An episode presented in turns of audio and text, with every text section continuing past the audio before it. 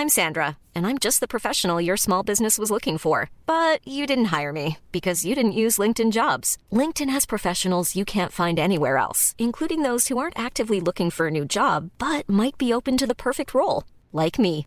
In a given month, over 70% of LinkedIn users don't visit other leading job sites. So if you're not looking on LinkedIn, you'll miss out on great candidates like Sandra. Start hiring professionals like a professional. Post your free job on linkedin.com/people today.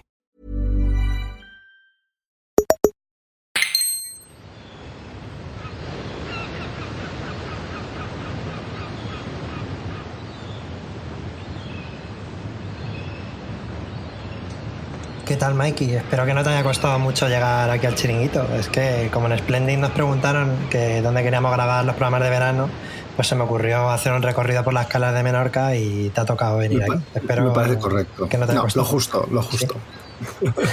¿Habías estado alguna vez aquí en las Islas Nunca. Baleares? Nunca. Nunca, pues Es- mi primera sí. Bien, bien. Pues ya, y ahora, ahora me dirás que quieres desayunar. Aquí tienen eh, ensaimada de sobrasada eh, como plato especial. No sé si comes carne o no. Sí, sí. entonces, Yo es que soy más de la, la típica tostada con tomate y aceite. uh, eso, eso aquí, eso es, eso es religión prácticamente aquí. ¿Tú qué te vas a pedir, Alex, hoy? Yo sí que voy a optar por la ensaimada, que es una de mis cosas favoritas, y el tema de la sobrasada con miel, soy fan. Pero, Javi, hay que preguntarle a Mikey la pregunta canónica cuando alguien dice que toma tostadas, que es el orden del aceite y el tomate, por favor. Eso es verdad.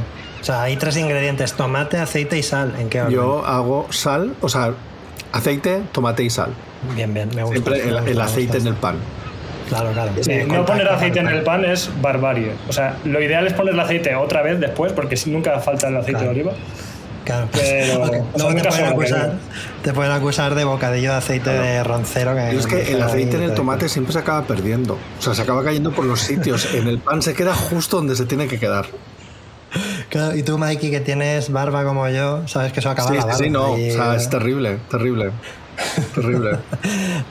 Bueno, pues yo creo que ya podemos empezar el programa, si te parece, Alex. Cuando quieras le puedes dar a grabar. Muy bien, empezamos.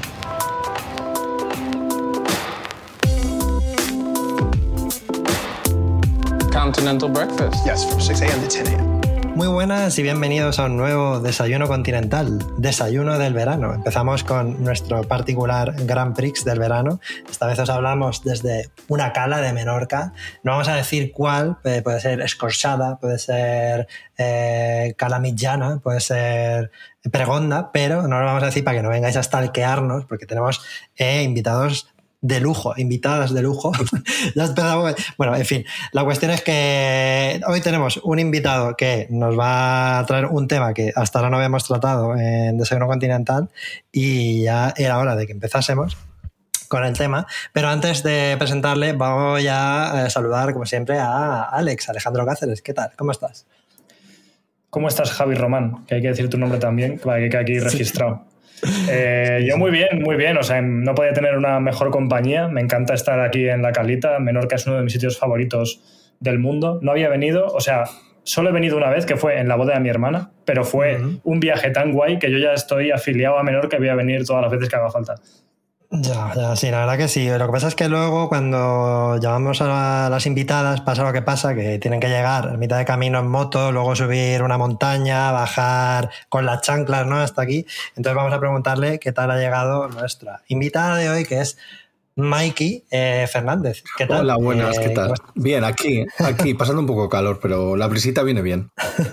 Estamos muy contentos de que vengas a visitarnos porque eh, eh, cuando empezamos en esta etapa de Desayuno Continental de audio, dijimos que íbamos a tratar pues, todos los temas culturales por, eh, por igual, por así decirlo, ¿no? Y vamos a meter pues, cine, las series, los videojuegos, la literatura, y hasta ahora la literatura no le hemos dado mucha importancia y tú eres, eh, para mí, desde luego, el- o sea, eres el booktuber que sigo, por así decirlo. Bueno, te puedo llamar booktuber o bookstagrammer o, o cómo sería. Sí, hay- yo digo booktuber porque en Instagram es un poco lo que me viene en gana, pero booktuber sí, yo creo que es la palabra con la que suelo describir mi trabajo. Yo hago vídeos sobre libros en YouTube, o sea que soy un booktuber. Perfecto, pues a Mike Fernández eh, supongo que muchos y muchas lo conoceréis, pero es eh, efectivamente crea contenido sobre literatura en YouTube, también le podéis seguir en, en Instagram y ahí también hay mucho, mucho contenido interesante a diario, prácticamente a diario, pero también eres escritor, estás escribiendo ahora tu, tu novela, bueno, se llama Proyecto Sarang. Sí, se llama Proyecto Sarang. Sarang es amor en coreano. Sarang. Porque es una, es una, o sea, es una novela situada en Seúl. Y sí, o sea, saldrá para mayo, junio del año que viene. Entonces estoy trabajando en ella. Estoy, estoy muy contento y muy nervioso porque se me acerca la fecha de entrega. es como, no, no. Por cierto. Dime. Mikey, ¿eso significa que serías fan si hacemos un programa sobre K-dramas? Ay, por favor, no, o sea, lo necesito en mi vida. O sea, soy súper. O sea, pero en plan, eh, sí, llevo muchísimos años viendo K-dramas y escuchando K-pop, porque yo viví en Corea cuando era un chaval. Entonces, ¿Ah, sí, sí. De, ahí, de ahí que la historia está situada en Corea y todo eso, sí. Sí, sí, Qué bueno, eso no, eso no lo sabía. Sabía que te gustaba porque digamos que cuando hablas de, de proyecto Sarang, o Sarang, Sarang, S-A-R, Sarang, S-A-R-A-N-G. O sea, pero acentuado en la segunda, sí, ¿no? Sarang. Sarang. Vale. Eh, hablas como, pues, eh, una, eh, que es, está entre el género boys love y una historia que podría ser eh, podría haber salido de, de un K-drama. Sí, sí o, sea, es, o sea, lo que he hecho ha sido coger una. Es, es un retelling de Jane Austen, de una de las novelas de Jane Austen, y que Mm. coge pues los tropos de los K-dramas y los tropos de los boys love, que además cada vez se hacen más K-dramas boys love en los últimos años. Entonces, Ujú. pues sí. O sea, al final es lo que es lo que es lo que consumo. Yo creo que es, es el tipo de historias Sí. que me gustan y, y por eso lo estoy Qué haciendo. guay. Y habiendo vivido allí, pues eh, sabes, o sea, vas a poder saber, vas a poder ambientar todo de una manera más fiel. Y hablando de, de Corea, eh, uno de los una de las otras cosas a las que te dedicas es también tienes un par de podcasts y uno de ellos se llama Instant Sí. Copy, que copy, Copy. es café. Copy es café en coreano, sí. Es que Vale, eh, vale. la idea, además la idea de esa fue de, fue de Bryce, mi chico, que el café, estábamos viendo, estábamos viendo que un K-drama y salía el, Sí. el instant copy es el, el café instantáneo y, ¿sabes? Sí. Y entonces decidimos utilizarlo, pero en, en coreano porque nos hizo, nos hizo gracia. Y por eso además el primer, el primer episodio que hicimos fue sobre Corea y Japón. Qué guay. Eh, me gusta mucho que, primero que, no sé si, era, si creo que era en ese, en una foto que pusisteis promocional del programa salía un, una imagen de Ranma, que es como mi, ani- mi anime Sí, fetiche. sí, sí. Y luego, eh, más todavía, que en el segundo que se llama Los Señoros, hicisteis una, hicisteis- una mención aquí a los señoros presentes que somos Alex. y Nada, yo. nada, nada de señoros. Es que por por eso somos fans. Ese es el problema. Yo me paso el día, yo además lo digo, yo me paso el día buscando heterosexuales normales por la vida. O sea, ¿por qué no hay más? Entonces, eh, y es que, de verdad, o sea, yo los podcasts que escucho son todos de, de mujeres. Eh, Mm. Sí. El que más escucho es de forma semanal, de Ah, que, las amo, o sea, son lo, lo más grande que ha pasado Sí, en este sí, país. Y también escuchamos recién cansados, etcétera, etcétera. Pero no, yo no soy de los que escucha, o sea, no, no, yo tengo muchos prejuicios, siempre lo he dicho, yo tengo muchos prejuicios para a los Es hombres normal. pues como es Mm. normal, como persona queer, pues eh, Es sí, lógico. es, es lo normal. Entonces, Bryce os, os encontró porque era de Splendid, etcétera, etcétera, y me, y me lo puso, los escuché por primera vez cuando volvíamos de Galicia de vacaciones, y bueno, enamorados, o sea, enamoradísimes de, de vosotros, muy fans. Qué maravilla, Alex, nos hizo mucha ilusión, ¿verdad? ¿no? Joder, ya ves, es que además es una cosa que, que de alguna manera quieres, lo que pasa es que nunca lo hacemos de una forma como muy premeditada, sino que nos sale así. Pero evidentemente somos conscientes de la cultura en la que vivimos, de, de la, sociedad, so- eh, la sociedad patriarcal, del machismo estructural que hay, ¿no? Y no es que tengamos que adaptarnos a nada, porque es una cosa que nos sale natural, pero como que a la vez dices, lo estaremos haciendo bien, ¿no? Y da gusto que alguien eh, te diga, oye, que vais, vais bien. Y eso es Sí, porque, o sea, o sea, la intención es eso. O sea, tú, tú has dicho la palabra heteros normales, ¿no? Es que, claro, Claro, lo normal. Claro, claro, es que no o sea, lo normal, lo normal sois vosotros. O sea, eso es lo Claro, que, eso es lo que se tiene que, o sea, se tiene que entender. O sea, lo normal sois vosotros y no Jordi Wild. O sea, es, es, lo siento, pero es así. O sea, entonces, claro, yo, yo, nosotros necesitamos esto, o sea, que, que la gente, que, que, los hombres heterosexuales hagan lo que hacéis vosotros. Y es que además se nota que es natural. O sea, porque se nota cuando algo es, cuando algo es impostado, ¿no? Se. Entonces, eh, pues por eso yo creo que, que nos gustó tanto y, y hay seguidores fans totales. Entonces, el caso es que. Perdona, Alex, habla. Perdona, Javi. No, que, que nos sale natural efectivamente, pero los hombres heteros que somos, porque tenemos este tipo de, yo qué sé, no sé cómo decirlo, de personalidad, si quieres verlo así, o forma de ver el mundo, nunca se nos ha tratado de forma normal. En, a nivel contextual, estamos años luz de que nos hayan tratado tan mal como se ha tratado a la gente queer, pero eh, al menos en mi experiencia personal, creciendo, todo lo que yo hiciese que se saliese de lo normativo dentro de un hombre hetero era criticado y juzgado y mirado, ¿no? Y es algo como, joder, que estoy de acuerdo que es lo normal y que debería ser lo normal, pero la sociedad nunca ha tratado esta forma de ser hetero como normal y, hemos sido incluso juzgados por ello. Entonces espero que, que, de alguna vez avancemos. Lo que pasa es que con la pinta que tiene a dónde va este país no vamos muy bien. Lo primero que, o sea, a mí lo que me ha pasado, necesitado la pasada a ti, Alex, es que simplemente por ser normal, eh, a mí muchas veces se ha asumido que era gay. Eh, o sea, compañeros y compañeras de clase habían dado por hecho que yo era gay. Bueno, no sé, me parece, me daba exactamente igual, pero quiero decir, dar por hecho eso, porque no sé, a lo mejor no estás hablando de fútbol, me parece una paletada. Pero ah, luego también, en el, en el otro lado también eh, hemos visto, o sea, por ejemplo, nos hizo mucha ilusión que en Instant Copy dije, esto porque también hemos oído comentarios que sin habernos escuchado en la vida eh, ya habían prejuzgado, y lo entiendo perfectamente, el contenido que podamos tener, en plan, eh, pues es que un, yo no voy a escuchar un, un podcast hecho, bueno, no, no, vamos a entrar en detalles, pero digamos que nosotros hemos sido, mm, entre comillas, vetados en ciertos contextos por ser mm, dos tíos supuestamente heteros, que tampoco hemos dicho aquí si somos claro, heteros claro. bueno, o sea, que eso es, además es una de las cosas que, que, comentamos. Además es que yo, o sea, soy, tengo cero filtros y yo lo comentaba, sí. digo, es que son ¿Serán heteros? Parecen heteros. No sé, suenan como heteros. Pero, pero claro, a mí me sonabais como a nuestros, nuestros amigos, nuestro entorno sí. de amigos sí. de amigos heterosexuales que son, pues hablan como vosotros, sí. hablan de las de la situación. Y una de las cosas, estabais hablando antes del tema de de que al hombre heterosexual también se le exigen muchas cosas, se le juzga de algunas maneras, mm. y es que eso es algo que tanto el feminismo como los derechos LGBT llevan diciéndolo años. O sea, nosotros y nosotras estamos para sí. todo el mundo.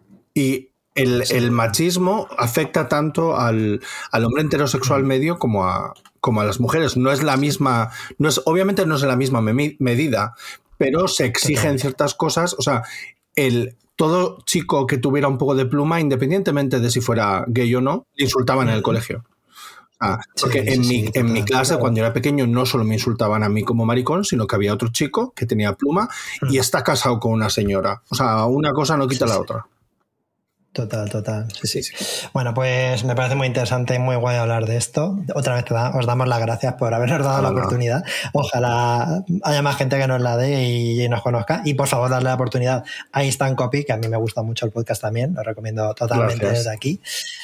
Y ya también decir que has mencionado de forma semanal, yo sigo a Isa Calderón desde hace un montón de tiempo, desde que hacía las reviews. Ahí es cuando lo descubrí de... yo. Sí, sí, sí. Qué graciosa que es y qué talentazo que es tiene. Maravillosa. Y, bueno, yo la descubrí cuando criticó claro. a Meli. Me hizo, me hizo muy feliz. Y yo también. Ese, ese vídeo me hizo muy feliz. Eh, y tengo que decir que a mí a Meli sí me gusta, pero bueno, entiendo la, la crítica que hizo también la yo, yo, he pasado por todas las eh, por todas las fases, épocas de que me gusta, épocas que no. O sea, me a mí de hecho me pasa con muchas obras culturales que hay como épocas que digo, Buah, es una obra maestra y otras va a puta mierda. Entonces ya, yo sí. ya lo sumo, o sea, hay que, hay que asumir los cambios y los, y los moods en estas sí. cosas. Y nuestras propias contradicciones también muchas veces. bueno, a ver. Eh, a ver, eh, tengo aquí un poco de, de, de, estructura de cosas que queríamos hablar. Queremos hablar contigo un poco del tema de, de si es viable o cómo mm. llevas tú el tema de vivir de la cultura, tanto es, escribiendo como estás escribiendo tu novela, como pues eh, divulgando, por sí. así decirlo, ¿no? Haciendo contenido sobre, sobre um, literatura. Eh, pues no sé si, si quieres que empecemos ya directamente sí, sí. a saco con Sí, este sí, tema, adelante, adelante. Bueno, antes de eso quería comentar un poco que, eh, bueno, yo he visto varios vídeos de tu canal de YouTube que me gustan uh -huh. mucho y en, en, tu creo que, creo que es el, el vídeo que tienes eh, destacado, Mm. habla un poco sobre el tema que hablamos nosotros en el programa anterior, que era un poco el FOMO, la Sí. ansiedad de pero en el, aspecto, en, el, en el aspecto de leer, que es una cosa que eh, creo que tanto Alex como yo podemos decir que, a ver, no puedes estar en todo, no puedes estar en todo. Si ves muchas series, muchas películas o juegas a videojuegos, no puedes leer también, entonces no puedes Sí. ocupar. Y nosotros una de las Sí. cosas que hemos abandonado, yo por lo menos abandonado en los últimos años, es un poco la lectura. Mm. Y me, me llama la atención el hecho de que, efectivamente, en Booktube, Mm. pues también existe Sí, sí, sí, el fenómeno de que. Hay ansiedad, ¿no? Por Hay leer muchísima. Y, ¿sabes pasa? Un, en- en- ese es uno de los vídeos que he hecho yo que más orgulloso o sea, es- estoy porque eh, realmente es algo que a mí como creadora de contenido me ha pasado. O sea, yo he sentido la necesidad de leer ciertas cosas porque era lo que estaba leyendo todo el mundo, tenía que hacer contenido sobre eso, pero es que eso solo no nos pasa a nosotros. O sea, también les pasa a las seguidoras, también les pasa a las consumidoras de Booktube y Bookstagram. Y entonces el, el- el- la necesidad de es que ha salido el último libro de Sally Rooney, todo el mundo lo está leyendo, pero yo no. Y pasa muchísimo. Y, el, y una de las cosas que, que- que a mí no me gusta o que menos me gusta de, de Booktube, Bookstagram, BookTok, aunque yo BookTok no lo entiendo, soy una persona mayor. eh, o sea, yo, TikTok y yo nos llevamos fatal, yo no sé cómo funciona. Eh, en serio, eh, Tú y, yo, tú y yo somos de. O sea, todos somos millennials, los tres aquí, pero tú eres de la misma horquilla que yo, entonces a mí me pasa sí, lo mismo o sea, con TikTok. no sé yo si TikTok es algo No sabéis lo que os estáis perdiendo. Si es que es la mejor red social. Es que soy o sea, que conste que soy consumidor de TikTok. O sea, veo mucho TikTok. Pero eh, el, cada vez que yo creo algo para TikTok, eh, o sea, no, no entiendo. Hay unas cosas que son que funcionan muy bien y otras que, o sea, a la gente le doy exactamente igual. Entonces ya he asumido que yo TikTok lo veo para ver actuaciones de K-pop y cosas así y ya está. Pero- Ya, a Me ver, encanta que- eso. Que. TikTok es como un TikTok para cada persona. Sí, eso sí, me encanta, sí. porque no, no es como un contenido que tenemos en común y tampoco es lo que teníamos en Instagram de seguir, Hmm. salvo excepciones, porque yo cada vez en Instagram sigo menos a gente que conozco y más a cuentas que me gustan. Hmm. Pero ese rollo que era más como red social de la gente que conoces, que antes las redes sociales eran Sí, eso. sí, sí. Y TikTok, no, TikTok es como, tengo estos intereses, de hecho TikTok sabe leerte a ti como... Es, increíble. Tiene una featura que es leerte la mente y entonces ya te pone Sí, sí. lo que tú quieres, lo que él sabe que tú quieres. Tú no lo sabes, pero sí lo yo como creador es mal, mal, regulinchi tirando mal con TikTok, pero con, como a la hora de consumirlo, vamos, yo soy súper mega fan. O sea, puedo estar horas en TikTok y es un problema. Pero lo que, lo que yo estaba comentando del, del problema que hay en redes es que hacemos mucho lo de contabilizar, que eso se hace en todos lados, pero contabilizamos mucho los libros que leemos, contabilizamos, nos gusta poner estrellitas a, lo- a los libros. O sea, siempre hay como Mm. muchos números alrededor de, de valorar lo que leemos, lo que escribimos, etcétera, etcétera. Y eso es Mm. un problema grande porque, claro, yo como persona que se dedica a crear contenido, o sea, el, yo leo mucho más, porque yo puedo leer. O sea, yo leo, creo contenido sobre lo que leo y ahora que estoy escribiendo lo noto que no leo tanto. Entonces, yo puedo un año, eh, yo el año pasado leí ciento y pico libros en un año. Que, que, Ah, claro, o sea, que es que es mucho. Mm. O sea, yo sé que es mucho. Y, Sí, y sí, sí. ese vídeo sale porque muchas veces leemos comentarios de, joe, ciento y pico, yo no puedo leer más de di- 15 libros al año porque no sé qué. Entonces, Mm. era un poco como ese vídeo, a mí me gusta porque es una manera de recordar que leer lo hacemos porque nos gusta, porque nos, lo pasamos bien y también es un poco recordatorio para mí. Porque durante mucho tiempo yo he sentido la necesidad de leer según qué libros y ahora estoy leyendo lo que, lo que me da la gana. O sea, y eso me hace, o sea, me hace muy feliz. Sí, sí, sí. Sí. Estoy dándome de cuenta que, o sea, de todos los temas que tratamos aquí, por de formación profesional, porque nos dedicamos tanto a la prensa del videojuego como Alex es desarrollador, eh, a veces destacamos bastante los videojuegos y me estoy dando cuenta que la literatura, en cierto modo, tiene más en común con los videojuegos. eh, entre sí, tienen, las dos cosas tienen más en común que con el cine y las series, por, por el, por el hecho de que eh, un libro, bueno, a ti no, porque lees súper Mm. rápido, pero es, es, es una cosa que requiere más tiempo que, de- Sí, sí, que ver una película, por así decirlo. Entonces, y luego eh, la obsesión con lo de con los numeritos, eh, también está con las, las puntuaciones en videojuegos Mm. Y las puntuaciones también en Goodreads. Y Sí, sí, es que es, o sea, es, un, es un problema. De hecho, yo he utilizado Goodreads hasta hace un año. Yo este año me lo he quitado porque me crea, o sea, a mí personalmente, como, como persona que crea contenido, me, cre- me, me creaba mucha mucha ansiedad, porque la gente está muy atenta, que es normal, ¿eh? yo lo entiendo, pero la gente está tan atenta a las estrellas que pones a un libro y si ese, yo ahora tengo muchos, o sea, tengo muchas conocidas y amigas escritoras, entonces te se fijan en cuántas estrellas le has puesto al libro de tu amiga y dicen, entonces era como, mira, me lo quito y me lo pongo en mi Notion, que me ha, arreglado la vida y sigo feliz. Pero sí, sí, sí. Sí. Pues sí. sí. que es curioso porque me acuerdo comentar hace poco con mi compañera Clara Doña, el podcast de Nivel Oculto, que sobre la literatura y los videojuegos diciendo precisamente desde el desconocimiento, yo decía, claro, es que esto de tener ansiedad por jugar cosas nuevas nos pasa solo a los de los videojuegos, porque, por ejemplo, en el contexto de la literatura es tan evidente que no vas a tener tiempo en tu vida porque es imposible para leer todos los libros que existen, que entonces estarán como más despreocupados y dirán, bueno, da igual, ¿no? Porque es que no voy a poder llegar a eso. No, fíjate. O sea, no, o sea, es, es, una, es una ansiedad que tenemos. O sea, es una ansiedad que las personas lectoras tienen. O sea, es como, es que hay demasiados libros que me quiero leer y no tengo tiempo suficiente para hacerlo.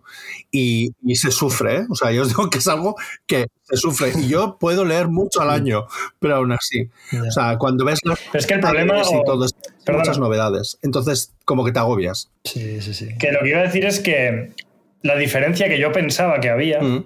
es que eh, como los videojuegos son un medio relativamente joven, todavía creemos que sí que podemos jugar a todos los juegos del mundo. ¿Sabes? Que es una cosa de decir, bueno, eh, yo puedo jugar a juegos retro de los 80 y como empezamos en esa época podemos seguir jugando hasta el día de mm. hoy y si te descuidas y juego demasiado, incluso puedo llegar a jugarlo todo. Y daba por hecho que como con la literatura es como existe desde el siglo, ¿sabes? Es como, oye, ahí ya ven la batalla perdida y verla como perdida casi les da como tranquilidad para no agobiarse. No, no, no, te agobias igual. Fíjate que... Te agobias igual. De más, qué necesidad de, consumirlo todo con la cantidad de morralla que hay en todos los medios culturales. y ahora que con la sobreproducción que hay, más todavía. Sí, sí. Pero, o sea, pero una de las cosas que mi, o sea, mi chico Bryce es muy jugador de videojuegos, mucho. O sea, en plan, el 90% de las noches él está con sus videojuegos y yo con mi libro. O sea, es como solemos hacer. Y él también, él tiene la misma ansiedad que yo. Porque además es como, es que salen todos los nuevos a la vez, que si el Final Fantasy, que no he terminado todavía el Zelda, que o sea, así que yo me siento, yo cuando pasa eso me siento menos solo. O sea, es como, vale, podemos, vale, bien, no solo yo estoy mal de la cabeza. podemos decidir que somos una sociedad enferma. Sí, sí, sí, sí, sí, sí, sí, O sea, somos una sociedad ansiosa. O sea, ansiedad pato. O sea, mal de, mal de muchos, consuelo de tontos. Todos somos ansiosos pues por igual. Fenomenal. la cuestión es que ahora vamos a, hablar un poco del tema este de vivir de la cultura. Nosotros, eh, pues eso, eh, tenemos mucho, mucha gente que conocemos eh, en nuestro entorno, se dedica, por ejemplo, al periodismo cultural, periodismo cultural de videojuegos, periodismo cultural de cine, todo, todo. Alex se dedica a, también hacer videojuegos. Yo hago un programa de televisión, pero bueno, al final es periodismo también, digamos que pues, es una cosa como audiovisual, pero también hablo de cultura, por así decirlo, en el programa de televisión que hago en Sci-Fi. Y, y entonces queríamos ver desde tu punto de vista de la literatura cómo está la cosa. En el mundo de la, ya te adelantamos así pequeño resumen, que por ejemplo en los mundos en los que estamos nosotros, en la parte de periodismo cultural es una batalla perdida, es un desastre, o sea, no se puede vivir de ello.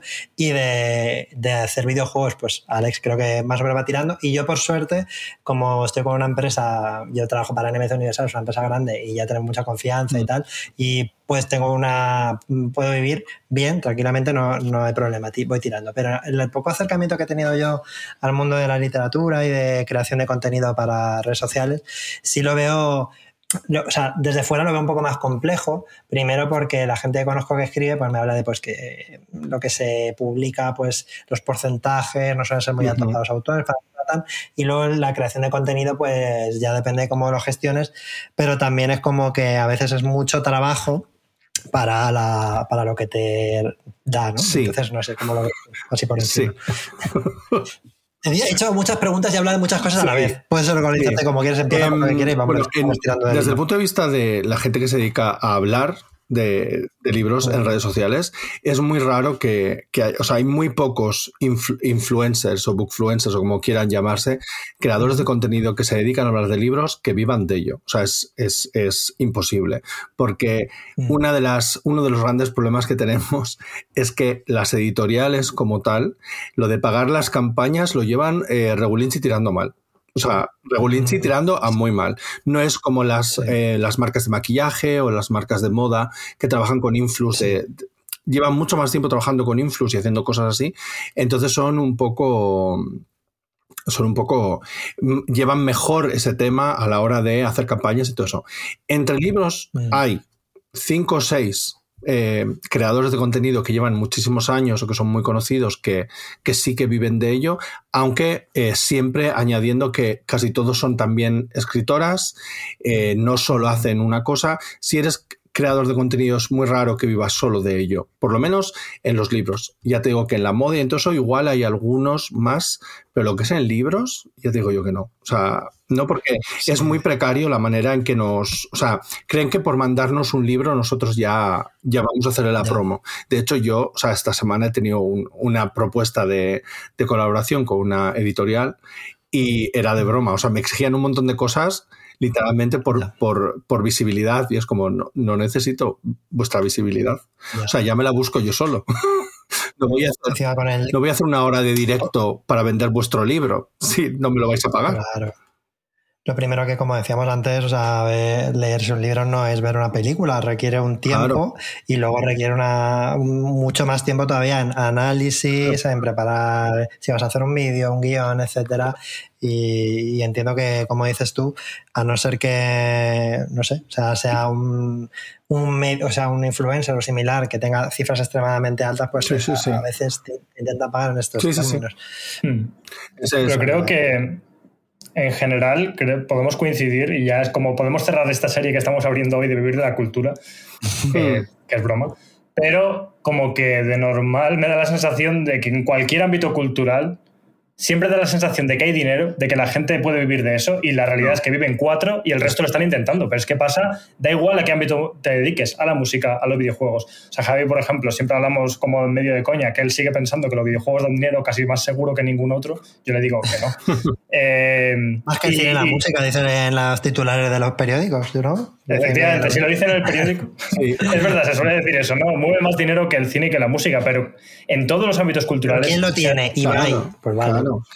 Y encima Ibai ni siquiera habla de videojuegos, lo que hace son para que la gente se meta de hostias. O sea, Ibai, y por lo general, eh, salvo excepciones, Nepo Babies, ¿no? Como gente que, que viene, ya, no, ya sea porque su familia se dedica a esa industria, como si se dedican a otra, pero en general tienen mucho colchón económico y es mucho más fácil intentarlo y fallar. Que ojo, no digo que esa gente no pueda tener talento. Evidentemente mm. tienes talento sumado a un colchón económico que te permite intentarlo durante 15 años hasta que lo consigues. Es que, eso tiene mucho que ver. Yo creo que una de las cosas que yo, yo además no me avergüenzo comentarlo, eh, yo me puedo dedicar a la creación de contenido porque vivo con mi pareja y mi pareja gana lo suficiente para los dos. O sea, y yo ahora, ahora en el momento en el que estoy, yo ya, yo tengo un Patreon, tengo, o sea, diferentes cosas que a mí me, me da pero tampoco te creas que es una cosa tremenda. Y la mayor parte de la gente que se puede dedicar a esto durante un tiempo, darse la oportunidad de, eh, vale, voy a crear contenido diario, voy a hacer tantos reels a la semana, voy a hacer tantos vídeos a la semana, es porque no tiene otro trabajo y será uno, porque está casado con alguien que dice, bueno, este es tu hobby, vamos a hacerlo de esta manera, o pues sus padres o su familia o el dinero que tiene familiar. Y eso es lo que decías tú, no quita que pueda haber un talento detrás y que se les dé súper bien, pero o sea, hay que ser realistas con el, con el privilegio que tenemos. Y yo siempre, yo es algo que siempre lo digo porque algunas veces algunas compañeras me ponen, jo, Miquel, ¿y cómo lo haces? Y es como, es que yo tengo mucho más tiempo. O sea, es que yo tengo mucho más tiempo porque eh, gracias a mi pareja tengo el tiempo para hacerlo. Pero bueno, eh, creo que es una de las claves lo que habéis dicho los dos de, que hay gente con esa capacidad y no el talento. Hombre, no, no, no. O sea, eso es. hay, de todo, sí, hay de todo. Pero bueno, en, libros, gracias a Dios, no hay mucho de eso, ¿eh? O sea, tenemos, mm. ahí tenemos suerte. Sí, sí, sí, sí. Bueno, ahora con ChatGTP veremos si empieza a salir gente ahí a escribir guarradas. Bueno, eh, seguro, o sea, seguro, también te digo, o sea, es posible porque es lo que toca. O sea, es igual que pasa con las IAS está pasando todo, así que ¿por qué no va a pasar en los libros? Y yo ya he visto hilos, perdón, hilos de tuiteros eh, americanos. Ay, he escrito un libro, chat GP o como se diga, y es como, no lo has escrito. O sea, es que no lo has escrito. le has puesto unas frases a esto y te lo ha hecho él. Y, eh, gracias a Dios todavía se nota mucho, hay que decir. ¿eh? se nota un montón. Es muy difícil todavía, o de momento, muy difícil que intentes colar eso como algo genuino y que esté bien porque no lo está. Pero ya veremos. Sí, ya veremos. De todas formas, eh, lo bueno del mundo de la cultura, por lo menos en, el literario, ¿no? Es que ya hemos visto mucha gente quejándose de las IAS ya solo en portadas. O sea, ha habido un par de editoriales que han utilizado portadas hechas por IA y les ha caído la de San Jesucristo nuestro Señor. O sea que en ese aspecto somos muy de si hay que cancelar a alguien, lo hacemos. Menos mal que tenemos la cancelación muy a mano. Aquí tenemos A mí se nos da muy bien. es verdad, se nos da muy bien. Hay gente que se lo merece y ahí vamos. Claro, para eso, por eso Twitter nunca puede desaparecer, por mucho que salga threads y todo eso, porque necesitamos el gatillo de la cancelación. De la... Pero bueno, es que si la gente está, si la gente está eh, echando mierda a la gente que hace, a las editoriales que hacen portadas con IA, es porque todavía se nota. Claro, no, no, se nota un montón, se nota un montón. Claro. Tú ves ahí un dibujo como con degradados y brillitos y mm. tal, y dices, ya está, Mid Journey. Mira, no, ha habido una foto hace poco, hay una foto que está rulando por Twitter que está hecha por IA, hablando de mm. Pedro Sánchez con un móvil o no sé qué, y luego se ven las fotos, la gente de detrás, y se les ve que parecen, pues, Ghostface. O sea, tiene la cara de Ghostface, y dices. O sea, y además es que esto lo ha subido una, una, una política. Y es como, a ver, señora, por favor, o sea, si va a mentir, por lo menos mienta con gracia. es que tienen esa faceta boomer de que todavía no entienden la tecnología. Cuando ellos lo ven o ellas lo ven, dicen, ¡buah, que esto está guapísimo! Luego lo suben y la gente que ya vemos esa cosa, digo, pero señora, ¿qué ha subido usted? Que ahora ves a Pedro Sánchez con siete dedos sujetando el... O sea, es que pero es que de verdad, veis la cara de, de, las que supone que son otras diputadas detrás y dices, pero a ver, que pare... o sea, que la acaban de sacar de una película de terror, que no tiene sentido una sonrisa así enorme a lo yo que dices, pero señora, que usted se ha tenido que dar cuenta de esto. O sea, por favor.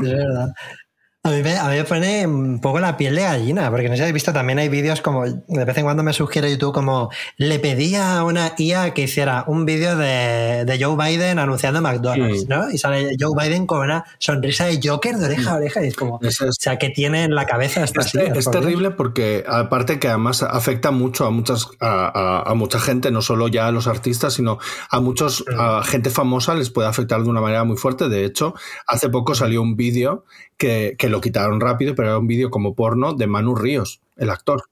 Entonces, claro, y, Él, salió en Twitter diciendo, ese no soy yo, pero claro, el vídeo ya estaba ahí.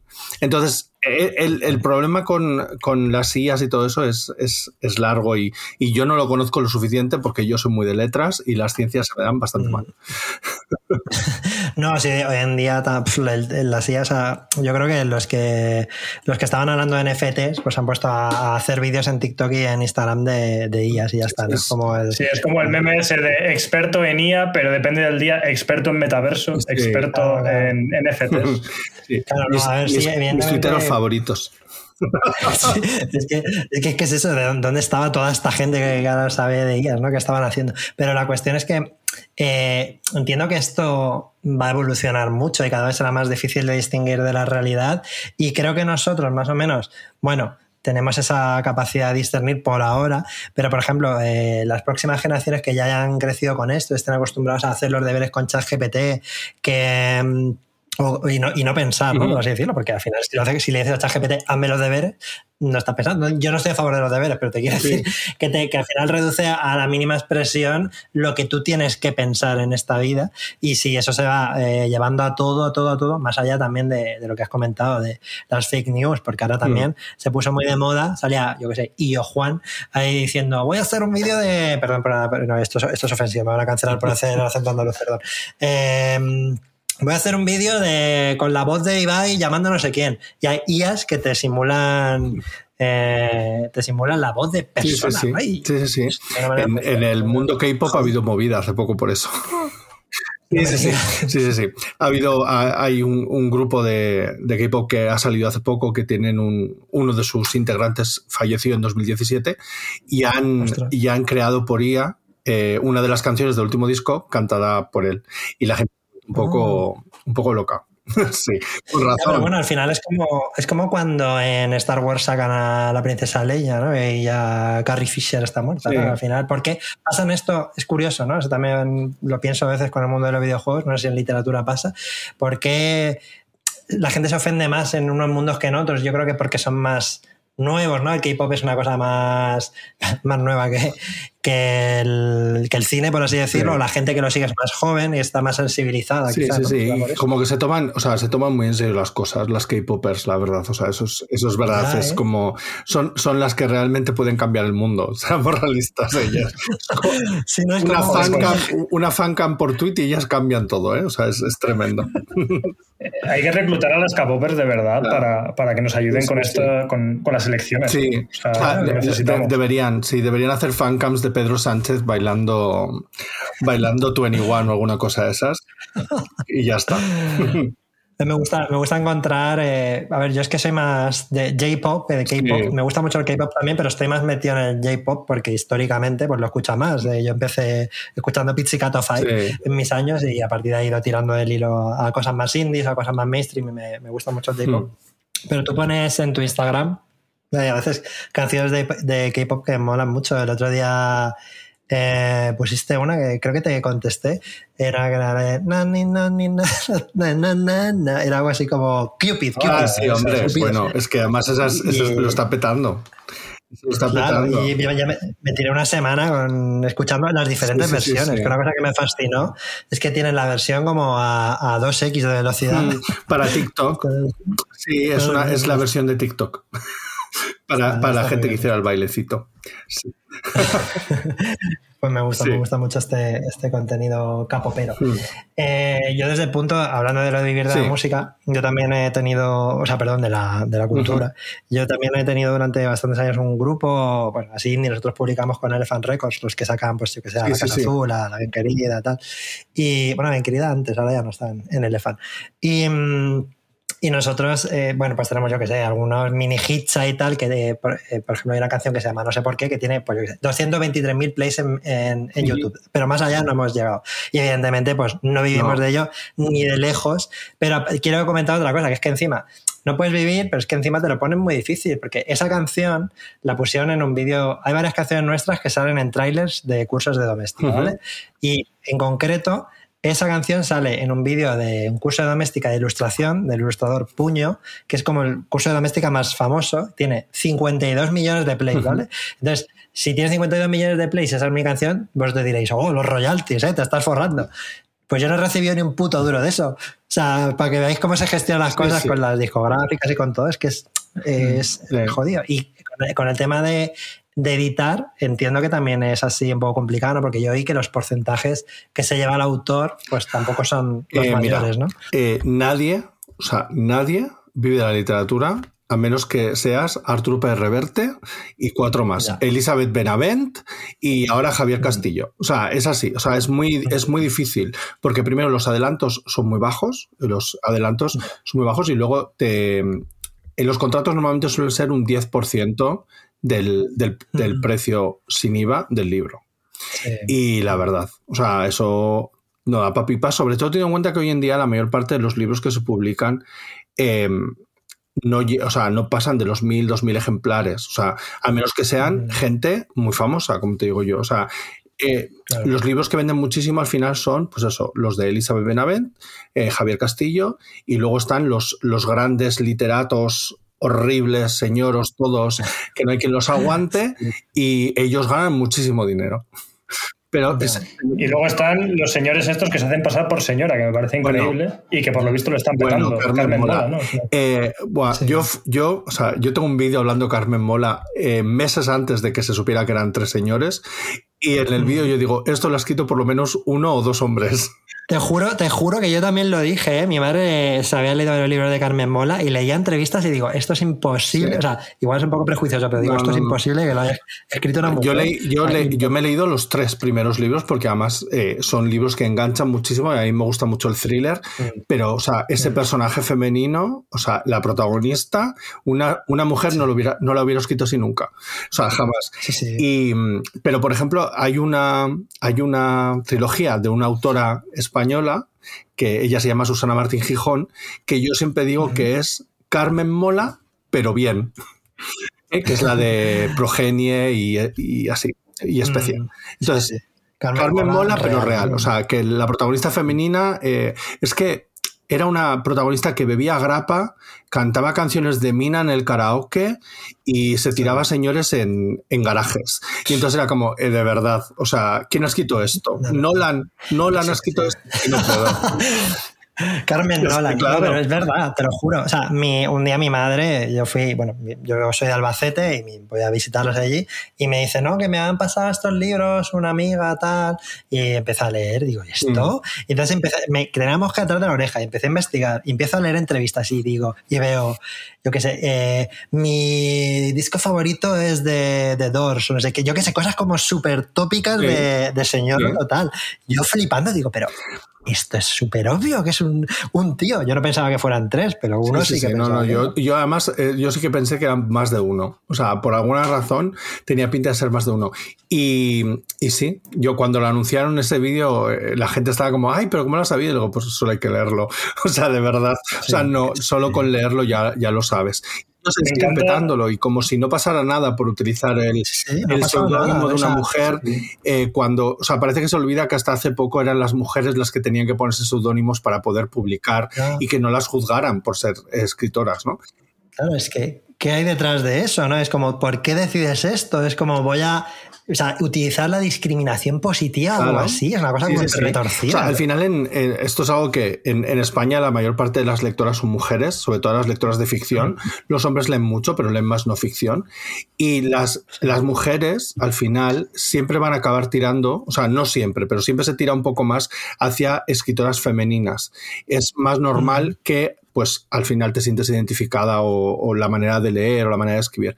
Y entonces, eh, yo, o sea, yo de verdad que lo digo, ellos dijeron que no era algo premeditado y yo no me lo creo. Es premeditado. Mm, Tú decidiste escribir un thriller de novela negra eh, centrado en una señora, una trilogía, y dijiste, para vender esto bien, tengo que ser una mujer. Y es así, es así. Además, porque ya no solo es que firmaran con un nombre de mujer, es que se inventaron una historia de la, de la escritora, ¿no? Que en realidad era una profesora, que no quería que se supiera quién era, etcétera, etcétera. Entonces, eh, yo es, es- es así. O sea, no podéis esconderlo lo que queráis, queridos molos, pero eh, no. O sea, no os creemos. No. ¿Ibas a decir algo, Alex, que de, de Sí. No, no, es que perdonadme, que es que creo que voy con un internet regular y por eso a veces me, me Sí, estoy colando un poco. de, de lag hoy, pero no pasa nada. Nada. Eh, No, lo que estaba diciendo es que me encanta esto de que, de que son tres señores por si uno no era suficiente en el sentido de que tiene que haber uno detrás, pero métele más tetas, que no le han metido suficiente. es como, eh, está como el fact-checking de un señor que se supone que están haciéndose pasar por una mujer, pero están ahí para meter más cosas que en realidad se nota más que son hombres, Ah. porque yo leí como alguna escena, pues eso, escena sexual y tal, que es que se notaba. Se notaba sí, que sí. es un señor. Que, bueno, o tres. que- que se nota. Horrible. Se nota. Y a, a mí me hace gracia porque si tú los. O sea, lo- yo he leído los libros y me los he leído rápido, porque yo leo muy rápido. Los thrillers me los como con patatas. O sea. A mí me parece increíble que hayan necesitado tres señores para escribir eso.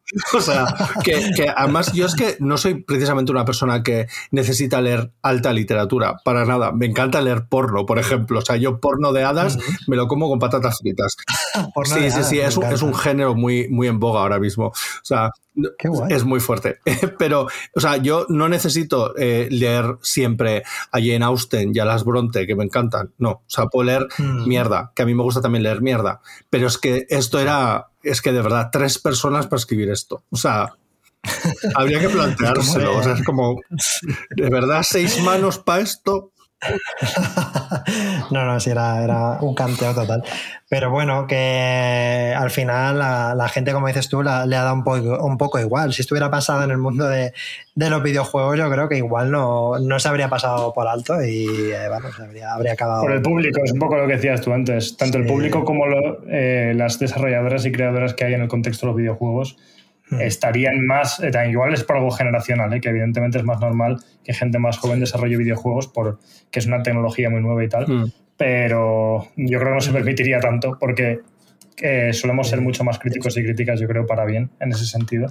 Pero una cosa que, que estaba pensando a raíz del tema general de vivir de la cultura, mm. que creo que es importante y que por eso merece mucho la pena que grabemos programas como este, es que al final, una vez más, aplicado a casi todos los ámbitos culturales, es importante que la gente que nos dedicamos a esto salgamos a decir que no se vive bien o que es muy difícil, porque la gente que nos ve hacerlo y que, como dices tú, Mikey, también muchas veces tiene que ver por, o por suerte o por el contexto que tenemos, uh -huh. se creen que pueden, ¿no? Y yo creo que eso es lo más peligroso. Yo me acuerdo que cuando empecé a dedicarme a esto, empecé por la parte de periodismo de videojuegos y yo veía a la gente que admiraba que se dedicaba a esto y digo, guau, tienen que vivir que te cagas. Yo también quiero dedicarme a esto y que sea mi trabajo principal y que me dedique a escribir en revistas de videojuegos. Mm. Y estaba muy equivocado y por eso es importante como que estemos aquí diciendo, oye, que sepáis cuáles son las condiciones según las cuales hemos conseguido vivir de esto, porque no es lo habitual y probablemente, lo siento mucho, pero no lo vais a conseguir. Mm.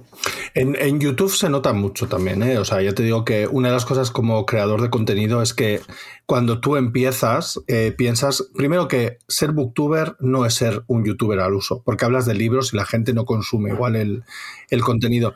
Pero hay gente que... El problema es que con el público, hay público que no hace la diferencia.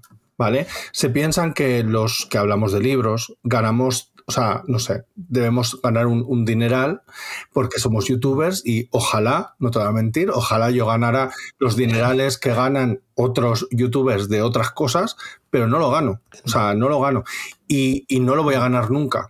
O sea, yo tengo que hacer, yo por eso tengo un Patreon, porque es la única manera de poder compensar el, las idas y venidas de YouTube, porque las idas y venidas de YouTube son también un mes cobras muy bien, pero igual luego estás cinco meses cobrando una basurilla.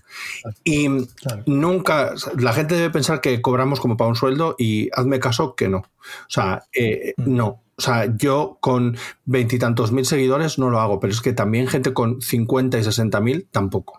O sea, no lo hacen. Ya. Lo único que veo, pues así un poco como de positivo con respecto a otro tipo de youtuber con, como más popular, mm. es que no hay tanta competencia. ¿no? O sea, bueno, no, depende. No, o sea, a ver, a ver la Ayla. O sea, que mm. al final yo creo que es, es, normal que la haya y, hay, y siempre va a haber. Hay mucho, o sea, cada vez ha habido más. Ahora YouTube como que ha perdido mucho mucho fuelle, sobre todo en el mundo de los libros. Desde la llegada, en la época de la pandemia se puso muy de moda Bookstagram, ¿no? O sea, como, como concepto, uh -huh. y de hecho, hoy en día eh, los bookstagrames lo petan mucho más. Y, por ejemplo, a mí ya, hoy en día, cuando colaboro con editoriales, casi nunca se fijan en YouTube, se fijan siempre en Instagram, cosa que me hace muchísima gracia porque es como, o sea, no. el trabajo que me da una respecto a la otra no es lo mismo, señora, pero bueno, gracias. pero sí, o sea, eh, antes en YouTube había mucha más gente hablando de libros, ahora hay menos, pero competencia hay, hay porque al final eh, hay, un, hay un tiempo que la gente puede gastar en ver tus vídeos y hay un y hay un montón. O sea, tú piensas que hay que 80 personas haciendo vídeos sobre libros. No es como si hubiera 80 personas haciendo sobre make-up, porque muchísima gente ve vídeos sobre make-up. Pero es que de libros claro. no nos ven tanto. Entonces la competencia, yeah, yeah. o sea, está en porcentajes realmente, es, es, es lo que hay. Pero sí, te lo tomas, o sea, yo sí creo que en el mundo de los libros eh, es más fácil no sea, como ya entras sabiendo muchas veces, en cuanto empiezas a hacer un poco de tiempo, ya te das cuenta de que no vas a ser. Eh, es que no vas a ser, no vas a ser eh, Andrea Compton, nunca. O sea, porque hablas de libros. O sea, es imposible ser. Eh, nunca vas a llegar a ser Ibai. Es que porque hablas de libros, o sea, no, no, no de esa gente pegándose en, un sitio, o sea, tú hablas de libros y ya está. Entonces, lo asumes de otra manera. Pero crear contenido sobre libros, eh, ahora con BookTok empieza a haber más campañas. Por ejemplo, en TikTok sí que se nota que, que, la gente empieza a contratar más a TikTokers para hacer cosas de esas. Pero lo mismo, o sea, a los youtubers ya nos han, nos han borrado porque es un formato largo y los formatos largos hoy en día no funcionan tan bien. Ya, no, no compensa el, lo primero que el usuario quizás está más en los otros sitios, ¿no? Porque Instagram o TikTok se consumen más a menudo. Tú te pones, eh, a lo mejor la gente va a YouTube a ver algo concreto, ¿no? Yo que sé, una receta. Pero Instagram lo abres porque sí, o sea, de manera automática y ya te lo encuentras ahí, ¿no? Y la medida tiene que ser el contenido que puedas ver mientras vas al váter. Entonces el vídeo YouTube se le pasa un poco el tiempo. Sí, los, los vídeos, o sea, los, los vídeos largos de, de YouTube, eh, o sea, están bien, a mí me gustan, yo es lo que consumo, pero también yo sé que soy mayor. O sea, ¿sabes lo que? Mm. Y, se nota también mucho en el público que yo tengo, porque el público que yo tengo no es gente que ve TikTok. O sea, es gente más mayor, es, de treinta y tantos para arriba. En, tú ves las estadísticas y es lo que hay. Entonces, bueno, eh, si tienes la suerte de, de saber mantenerte bien en ese público es fácil. Mm. Si eres de las que hablaba de literatura juvenil en YouTube, pues hoy en día casi todas están en TikTok porque realmente tenían que hacerse trasvase porque habían perdido los, los, los, que les veían, o sea, las seguidoras y todo eso se habían ido yendo porque en vez de 10 minutos hablando del último libro de Sara J. Más, en uno lo tienen ya hecho. Ya, totalmente. Te quería hacer una pregunta que es un poco genérica, porque, pero es que realmente tengo la curiosidad de esa información porque como no, pienso, no he pensado últimamente tanto en libros, aunque me gustaría cambiarlo, quiero tener FOMO de, leer libros y ahora te pediré recomendaciones, por cierto. Pero bueno, antes te quería decir, eh, nosotros le, digamos que les, les solemos tomar el pulso a cómo va la popularidad de, yo que sé, de videojuegos entre ciertos sectores o eh, si los Z juegan más a eSports, no sé qué, para para Yo eh, te, te, quería preguntar ahora. Lo normal, a ver, TikTok lo usa, lo usa todo el mundo, ¿vale? Pero digamos que hay, tiene, tiene, mucha penetración dentro de la generación Z e incluso más jóvenes. No sé cómo, cómo se llama la generación que después de la Z, no lo sé bueno, algún nombre tendrá. Pero bueno, la cuestión es que, eh, como estábamos diciendo que se, se estaba moviendo también mucha campaña de promoción a TikTok, ¿Tú notas que los Z siguen leyendo libros? ¿Le tienen también foco pues de leer? De hecho, de hecho, yo creo que ahora mismo estamos en, con los jóvenes que más leen, por lo menos en España. Eh, la, la, literatura juvenil es la literatura que está salvando muchas editoriales, las cosas como son. La literatura juvenil es verdad que se publica muchísimo y hay libros que pasan muy desapercibidos, pero se nota muchísimo el, empuje de la gente joven a la hora de leer. O sea, los, los, los Zetas, los que están en el instituto, los que están en la universidad, leen un montón. Y hay como ciertas, o sea, hay ciertas autoras y ciertos autores que son muy, muy famosos gracias a, a TikTok, como puede ser Sara J. Más, que estábamos hablando antes, o Brandon Sanderson, que es como muy famoso en general, ha dado muy bien el salto para la gente joven, ahora lo está leyendo de nuevo. O sea, son libros que hace muchísimo tiempo que salieron y ellos están leyendo un montón. Entonces, em, sí, o sea, es que realmente se está vendiendo muchísimo y no es algo solo aquí. O sea, tú ahora vas en, o sea, en Estados Unidos, que es igual donde empezó BookTok como concepto, eh, tú ahora vas a los Barnes and Nobles o a las librerías y tienen mesas específicas de lecturas que vienen de TikTok. Hoy en día, ah, muchas, muchas editoriales aquí en España, cuando te sacan un libro nuevo que es eh, una traducción, etcétera, etcétera, te pone fenómeno de TikTok de no sé cuántos. Y entonces, em, la gente joven es que está leyendo mucho. Es que la gente joven lee mucho. Es mentira eso de, que, de que los jóvenes no leen. Eh, lo que no quieren leer es eh, el Lazarillo de Tormes, ¿sabes? Quijote. A Carmen claro. ¿no? algunos sí, Juan Gómez algunos Jurado, sí. A, Juan, a Gómez Jurado y algunos también, porque el, thriller también funciona muy bien. Pero es verdad que se centran más en. Mm. Pues ahora está muy de moda el, el, el dark romance. Que es, es, que es un romance bastante tóxico y que a mí no me gusta nada, pero eh, le encuentro la gracia de vez en cuando, ¿sabes? Eh, uno de los últimos libros que han sacado en, en España de este tema es un retelling de Peter Pan en la época moderna, ¿vale? Es que se, llama? Hooked, ¿vale? como la película de como la película con Ede al final, ¿vale? pero es que eh, la cosa es que está como en el es como una creo que es como una fantasía urbana, o sea, está como actualizado al, al a hoy en día, pero Wendy es la hija de Peter Pan Eh, sí, no, pero es que no acaba todo. Y el capitán Garfio, para vengarse de Peter Pan, decide seducirla. Y eso lo acaba, o sea, es, eso es es fuerte, es fuerte. Entonces, eso es uno de los, eh, o sea, es una de las cosas que como que de repente se está empezando a llevar mucho eso en Estados Unidos y está llegando aquí. Lo que os decía antes del porno de hadas, eh, Sarah J. Maas es una, es una escritora americana muy, muy famosa que tiene eh, la saga de Acotar, que le llaman así, que es una corte de rosas y espinas. Acotar son los, las iniciales en inglés. Y es, eh, básicamente, es una humana que acaba yendo al mundo de los hados y, eh, o sea, es erótico, o sea, es todo el rato. entonces, por un lado se leen esas cosas, también hay otras muchas cosas que leen. Por ejemplo, gracias a, gracias a, Dios hoy en día cada vez tenemos más literatura juvenil LGBT que está, que cuando yo era, yo os digo, cuando yo era chaval no existía y yo ahora estoy leyendo mucha como si yo fuera un adolescente de nuevo porque me hace, me hace mucha ilusión. Entonces hay, hay cosas muy, muy distintas y muy, muy diferentes y que funcionan muy, muy bien en general. Porque tienes tanto el dark romance como tienes historias LGBT, como tienes thriller juvenil, como tienes un montón de fantasía. La fantasía sigue funcionando muy bien entre la gente joven. Y, y como me suena fatal decir entre la gente joven, como si yo ya no lo fuera, eh, soy una persona mayor, pero es verdad. O sea, yo como la gente joven. Es, gente joven, pero es que se me hace raro, ¿eh? Se me hace raro La edad es un, la es un constructo, la gente, pero es simplemente para acotar. hay, que, hay que hacer, como eh, categorizar. Pero sí, TikTok ha abierto, o sea, lo que YouTube hizo antes, ahora lo está haciendo TikTok, pero por mil. Porque es mucho más fácil consumir eso, un vídeo de un minuto diciendo tienes que leerte este libro y porque el capitán Garfio quiere tirarse a Wendy. ya está, ya está, claro, tú, escuchas. Es que no yo lo pienso y digo, si Crepúsculo lo petó, o sea, si, si TikTok hubiera existido, Crepúsculo era un, era, era un fanfic de, de, Harry Potter. No, Crepúsculo no. 50, 50 sombras de Grey ah, vale, fue vale. un fanfic de Crepúsculo. Esto, perdón, sí, madre mía, vaya mezcla. Es así, es así. Sí. Me estaba que Harry Potter. Bueno, eh, Alex, ¿estás por ahí, por cierto? Sí, que estoy hablando yo todo el rato. Sí, sí, estoy. De que te estaba. Yo también me pongo aquí a hablar como que me toma un café y voy a tope y igual te estoy aquí cortando. Pero bueno, que ahora sí que ya nos queda poco el programa, ya ahora iremos a ver. Bueno, tenemos una sección extra en Desayuno Continental.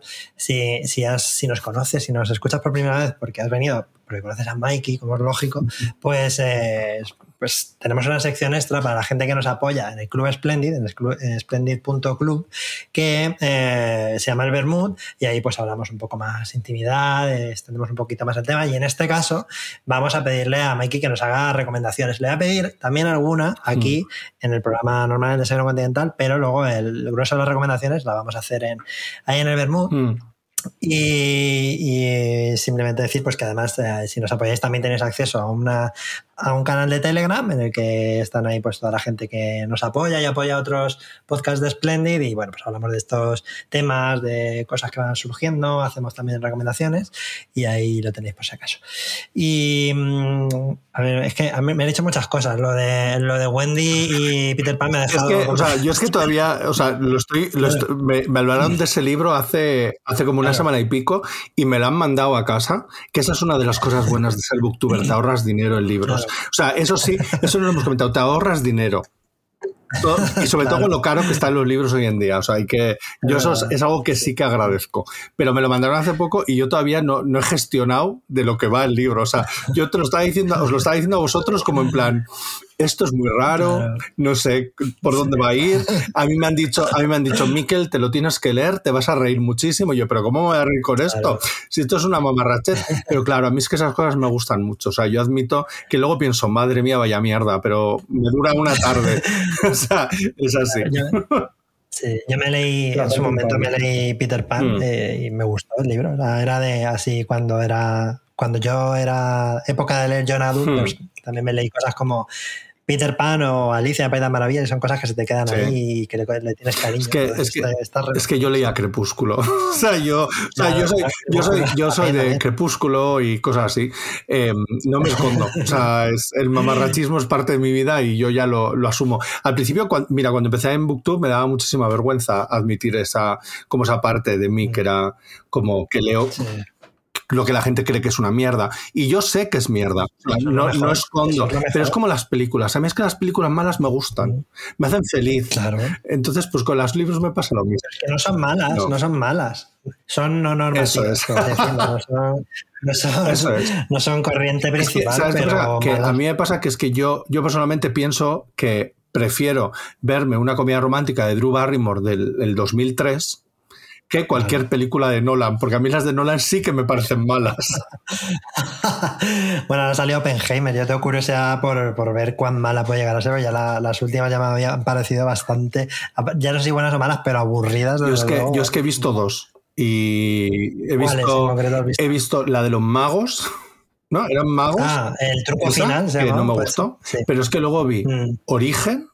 Ah, no, he visto tres, he visto tres. Origen tampoco me gustó mucho, la verdad, no te voy a mentir. Origen, eh, tampoco bueno, gran cosa. Para eso mejor ver Páprica, ¿no? Sí. La, en la que, se, la que sí. copió. Y luego otra que es la, de, la, del, la del espacio. ¿Cómo se llama? Ah, Interstellar. Buah, es- Esa es como la, la- la película favorita de mucho incel, Sí, ¿no? También o sea, es, pero es, es Nolan en general como concepto. Claro, claro. A, mí, a mí es verdad que no, o sea, Interstellar me, me aburrió muchísimo. Me aburrió muchísimo. Además creo que es, o sea, una de las cosas que me pasa con Nolan es que creo que es de los de mirad qué listo soy. ¿Sabes? Y verá qué listos sois por Sí, verme no, no mí, puedo. O sea, ya me- Mirad qué listos soy, soy qué, qué listos sois que me seguís, pero os tengo que explicar 50 veces a lo largo de la película qué es lo que estoy haciendo porque si no lo vais a entender. es que- O sea, es literalmente definir una película de no, Nolan. o sea, es que yo, Pero aquí en este programa defendemos y a capa y espada la campaña de marketing que hay que hacer a favor de Barbie, que ya la están haciendo No, muy no, bien. yo, o sea, yo es que en- en esta casa no hay, no hay duda. O sea, en esta casa se va a ir al estreno de Barbie y Oppenheimer eh, lo va a ver su tía la coja. No te voy a mentir. O sea, yo no. Lo va a ver su tía, yo no. Estamos ahí estamos uniendo, uniendo, uniendo podcast por, por Barbie. Viva Barbie. No, sí. Es que además tengo muchas ganas. O sea, me parece. Es que además es Greta Gerwig. Es que es Greta Gerwig. O sea, que Greta hace todo Gerwig, bien. sí, sí. O sea, no. Total. pues, ¿Has visto Damsels in Distress, la de la miseras en apuros, que es como una, un musical que hizo. no, no lo he visto, no lo he visto. Pues está muy, está lo muy bien. Es una es como un poco desconocida, pues, y pues os la recomiendo aquí. Em, antes de que pasemos al Bermud, eh, nos das una recomendación. Mira, te voy a decir, igual es complicado, Sí. si ves que no, tal. Pero una recomendación para que leamos, para que los desayuners lean en verano. Pero vamos, te voy a pedir una novela Sí. Y un manga, que sé que tú también Vale, recomiendas. A ver, venga. ¿Vale? Eh, novela, yo, o sea, yo me llevo desde que salió recomendándola y se llama La mala costumbre, es de Alana S. Portero y es una, es, es, para mí es la mejor novela que he leído este año y es la historia de una mujer trans en los años 80, desde que es niña hasta pues que decide eh, ser ella misma en el mundo. ¿no? Eh, Alana S. Portero es una de las periodistas más importantes en cuanto a la- al mundo feminista y al mundo trans y realmente es un libro que se centra en un barrio de Madrid, que ahora no me acuerdo cómo se llama, en los años 80, un barrio donde hay mucha droga, un barrio donde hay como mucha pobreza. Y entonces va, o sea, no es solo la historia... Ah, San Blas, Sí, San Blas. No es solo la historia de ella como mujer de, esta, de este personaje, sino que también es pues la historia de la familia, la historia de la gente alrededor y sobre todo a mí me gusta mucho porque es la historia de ella encontrando sus propios referentes, encontrando las, las mujeres de la vida, ¿no? De su vida, ir poco a poco como haciendo su tribu. Y a mí es, es un libro que además está escrito eh, de los libros mejor escritos que he leído en los últimos años y, y además es un libro que antes de salir en castellano ya lo habían vendido los derechos a no sé cuántos países y todo eso, así que cualquier, eh, todo el éxito que tenga nuestra amiga Lana, yo feliz. Es que además es que la amo mucho porque la admiro muchísimo, es, es una mujer que, que escribe muy muy bien, sí. Pues esta editorial Sex Sí, Barral. este sí es Barral. y Pone 256 páginas. Sí, sí, sí, es cortita, es, es perfecta para el verano porque no es una, no es una lectura ligera, pero tampoco es una, o sea, tiene sus momentos duros, pero yo la leí de una manera que no me pareció tan, tan dura. Hay momentos que, para mí como persona queer sí que me sentí demasiado identificado en el sentido que, que lo sufrí mucho, pero creo que es un libro que, que realmente deberían leerlo todo el mundo. O sea, es así. Es, es, que además es muy buena. O sea, no es solo por la temática, es que es un libro muy, muy bueno. Qué guay, pues mm. me encanta. Eh, yo me lo voy a leer, vamos, y, aquí lo recomendamos. ¿Y eh, algún manga? Eh, vale, manga, manga yo leo, yo, yo leo más manga que cómic. Y a mí una colección de manga que me gusta mucho es que es solo de cinco tomos. Y a mí me gustan las series de manga cortas. O sea, nunca me veréis con One Piece en la mano. Me crean toda, la colección en la mano. Me ¿eh? eso, no, o sea, terrible. Bueno, eh, hay una colección que está editada en España por Norma Editorial, ¿vale? Que se llama Metamorfosis BL. Y es la historia de la amistad entre una mujer mayor, entre una anciana y una chica joven. Que la amistad las une, que a las dos les gusta leer Boys Love, les gusta leer mangas de Boys Love. Y ella eh, va a una, la señora, la señora mayor va a una librería a pedir recomendaciones y es esta chica joven la que le recomienda. Y entonces es la amistad de ellas a lo largo de esos cinco tomos, cómo van comentando pues, las historias, cómo se van conociendo y va, esa amistad se va va evolucionando y van también a eventos de manga, no sé qué, es, es muy guay. A mí me gusta mucho porque las, las relaciones de amistad intergeneracionales a mí siempre me han interesado mucho. A mí también, me gustan un montón. Y, y, luego el arte, o sea, es que es una pasada el dibujo. O sea, a mí es una, es una serie que yo recomiendo muchísimo y además recomiendo muchísimo para la gente que no lee manga. Mm. o sea, la gente que le gusta el costumbrismo y que lee novelas así como muy de gente haciendo cosas y que nunca lee manga. Slice of Life, ¿no? Sí, el, Slice of Life es. Esta serie es mm. perfecta para, para descubrir el, el, formato. Qué guay. esa, yo solo había visto las portadas y que la había visto alguna vez y que es así como de acuarela. Y es que es una pasada, sí, las portadas son preciosas. Sí, sí, Qué guay, pues me encanta la mm. recomendación. ¿Qué te parece, Alex? Eh, lo tenía fichado ya, no recuerdo dónde lo vi. Igual, ¿cómo se llamaría manga de TikTok? Manga Talk. Eh, en Manga Talk lo vi. Puede ser, ¿eh? Puede ser. Sigo gente en TikTok de manga. Y, y, vamos, este me interesa mucho lo que decís de la, estas relaciones intergeneracionales, joder, no se explota mucho. Igual que mm. no existen casi videojuegos protagonizados por señoras mayores, es una cosa que está A mí me parece súper mal, por cierto. O sea, mm. las señoras, yo te digo una cosa, las señoras mayores mejoran todo siempre. Total, yo cualquier, o sea, cualquier eh, objeto cultural, cualquier producto editorial, tú pones una señora mayor y lo mejora. Da igual que sea película, serie, libro, videojuego, siempre es así. Sí, sí, nosotros hemos hablado aquí, hablando de videojuegos, hemos mencionado muchas veces un juego que es Yakuza Like a Dragon, que mm. es eh, la última entrega de la saga Yakuza y está protagonizado por hombre, bueno, por personas de 50 años alrededor y es como una mm. cosa rarísima y le da una riqueza y un, y un rollo súper interesante y novedoso y fresco, muy fresco. ¿sabes? Sí, sí, sí. sí. Desgraciadamente en el mundo de los videojuegos todavía están superando que las mujeres puedan ser no normativas eh, como para llegar a que la protagonista, o sea, hay algún ejemplo como un juego que se llama Returnal, pero de hecho recibió mucha mierda precisamente por eso, ¿no? entonces un poco triste. Pero Sí, sí, sí. Sí, pero y también pasa mucho con el con el manga y con el anime el tema, y a mí que es una cosa que ya cada vez me da más pereza el hecho de que el 90% de los, bueno, 90 no, igual me pasa, pero el 70% de los productos que nos llegan son de niños en el instituto. Y es como, por favor, no, me, no me, puedo identificar toda mi vida con niños en el instituto. Hay, hay, una cosa que pasa mucho y en el mundo manga se comenta mucho. Yo tampoco, yo no me muevo mucho en el mundo manga, más allá de la youtuber Umaru, que es amiga mía, y hay gente así como que sigo, que es verdad que una de las cosas que pasa en el manga en, en España es que el, se, se, publica Shonen y Seinen todo el rato. O sea, se publica lo que se mm, cree que es para, para hombres, ¿no? Sí. Y llega un punto en el que además se parecen mucho, porque em, One Piece se parece mucho a no sé cuál, que se parece a no sé cuántos, y funciona mucho así porque siempre tienen el mismo viaje del héroe, Naruto, eh, Guardias de la Noche, mm. los de My Hero Academia, al final son todos como muy parecidos y funcionan muy bien, se venden muy bien, pero da la sensación de que los hoyos, o sea, las historias románticas o los Yosei, que son los de como más para gente más mayor, no suelen, esos no, no lo suelen traer. Milky Way sobre todo, ¿no? Eh, son los que más empezaron a traer. y lo mismo pasa con los Boys Love. O sea, el Milky Way ha traído un montón maravillosos. Mm. Vale.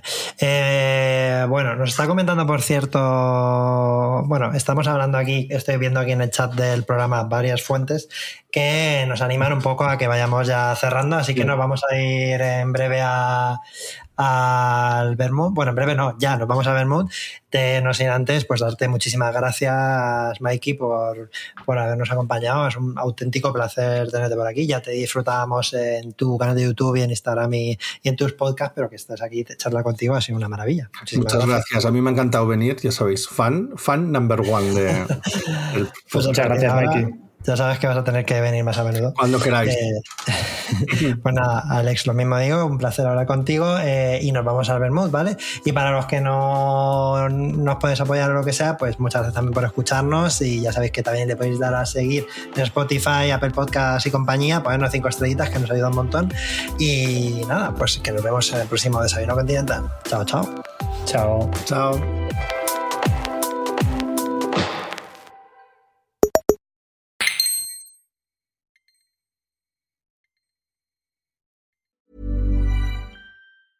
Life is full of awesome what ifs, and some not so much, like unexpected medical costs. That's why United Healthcare provides Health Protector Guard fixed indemnity insurance plans to supplement your primary plan and help manage out of pocket costs. Learn more at uh1.com.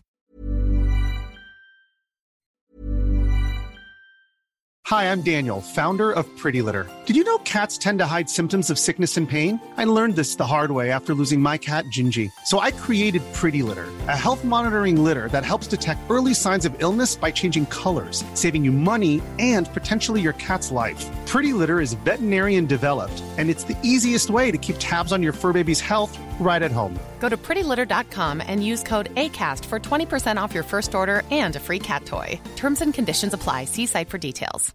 Hi, I'm Daniel, founder of Pretty Litter. Cats and cat owners deserve better than any old fashioned litter. That's why I teamed up with scientists and veterinarians to create Pretty Litter. Its innovative crystal formula has superior odor control and weighs up to 80% less than clay litter. Pretty Litter even monitors health by changing colors to help detect early signs of potential illness. It's the world's smartest kitty litter. Go to prettylitter.com and use code ACAST for 20% off your first order and a free cat toy. Terms and conditions apply. See site for details.